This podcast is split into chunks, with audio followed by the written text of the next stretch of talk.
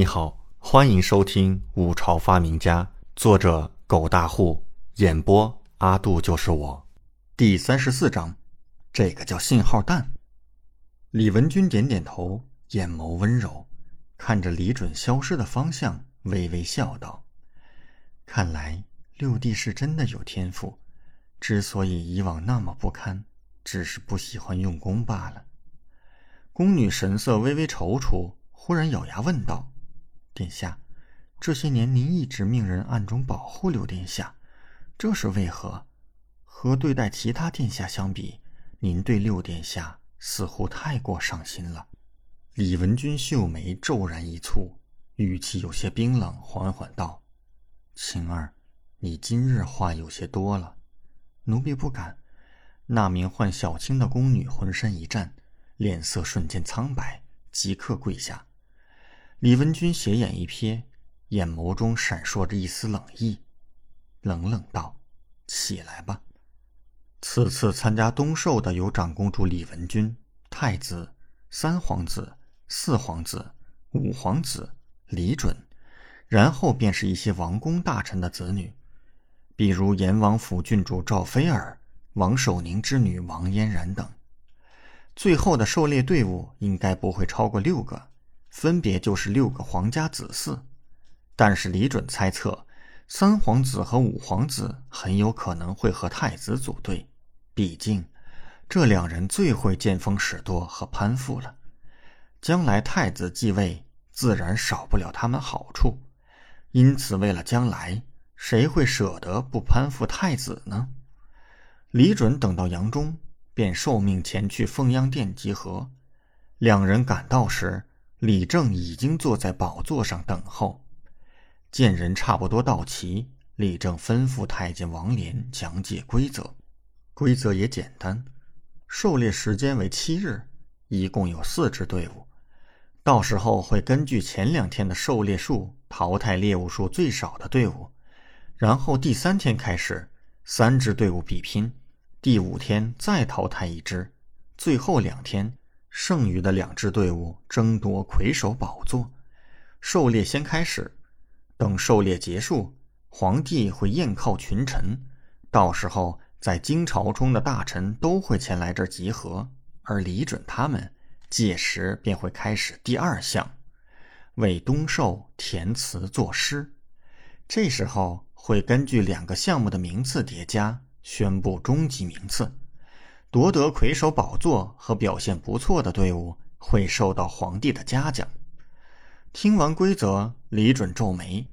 如果他想要借此次摆脱废物之名，那便必须夺得第二名次了。因为总共就四支队伍呢。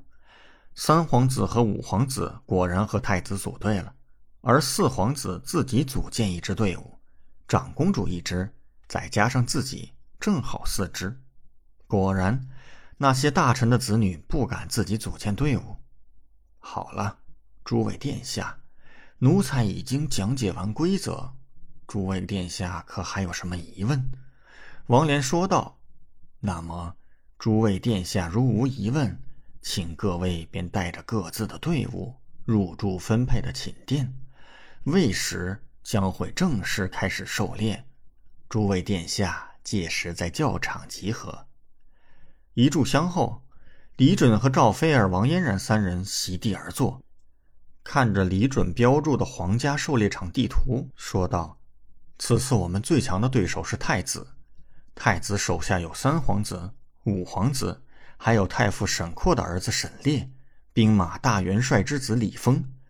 不管是沈烈还是李丰，两人都是武将出身，涉猎之术了得，加上太子自身也很强。”所以，我们想要赢过太子几乎不可能。赵菲儿听到李准的话，顿时皱了皱眉。其实他认为他们会垫底，但真是来到了这里，内心又是不甘。他对自己是有信心的。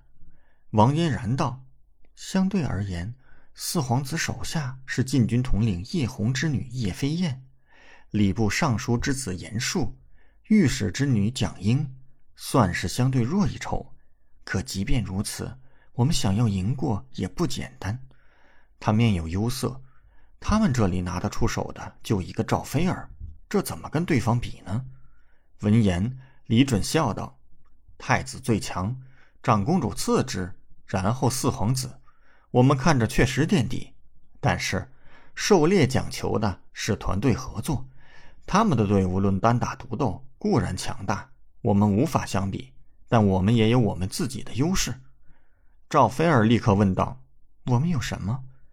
王嫣然立刻看向李准，李准拍了拍手，杨忠即刻快步走进来。将一盘竹棍放在三人面前，殿下，这是什么？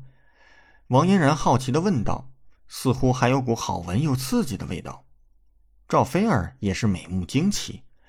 李准拿起其中一个竹棍，这个东西我把它叫做信号弹，也叫烟花炮，是我研制出来专门来远距离传达信息的东西。信号弹，烟花炮，二女即刻一脸困惑。这是何物？李准二话不说，对着院子里直接点燃引线。嗖！一声尖锐的声响，主管里发出爆响，硝烟绽放，院子里面爆发出一团烟花，还有些好看。但是二女却是即刻惊的坐起身，不可思议的看着院子。这是什么东西？怎么做到的？竟然只是一个小小的竹棍，里面能爆发出这样灿烂的光芒？感谢您的收听，请继续收听下一集。